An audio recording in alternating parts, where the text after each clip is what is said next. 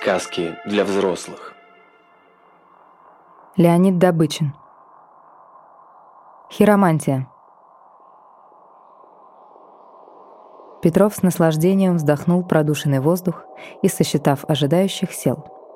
Владислав извинился, отлучился от Бремова и задвинул задвижку. «Я успел», — посмеялся Петров и подумал, что это к хорошему. Парикмахера брили в молчании. Устали, спешили и не отпускали учтивостей. Звякали ножницы. Рождество наступало. Колокола были сняты и не гудели за окнами. «Пи!» — басом пищал иногда, и, тряся улицу, пробегал грузовик. Петров не читал. Он просматривал.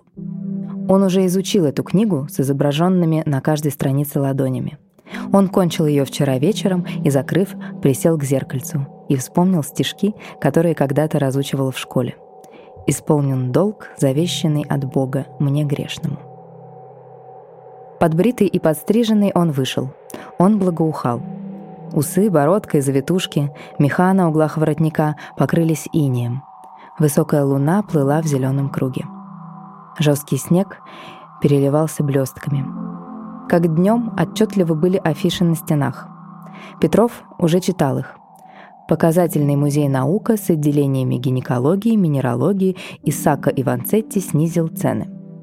Маргарита Титовна жила недалеко. Петров смеялся. Как всегда, она шмыгнет в другую комнату, мать будет ее звать, она придет, зевая и раскачиваясь, и состроит кислую гримасу. Не смущаясь, он задержит ее руку, повернет ладонью вверх, прочтет, что было и что будет, кого надо избегать. Она заслушается.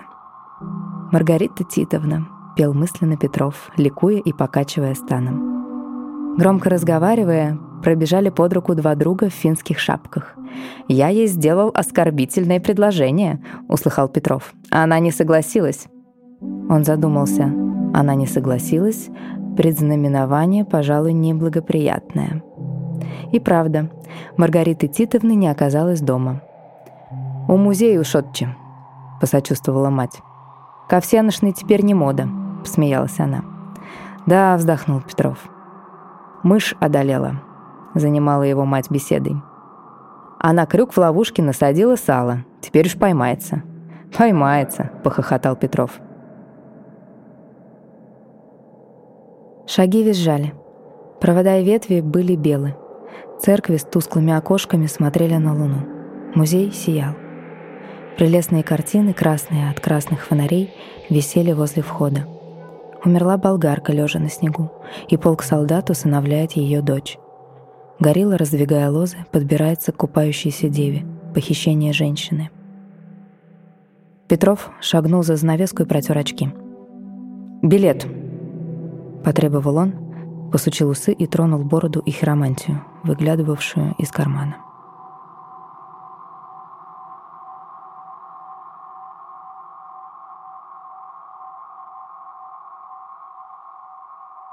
Глаголев ФМ.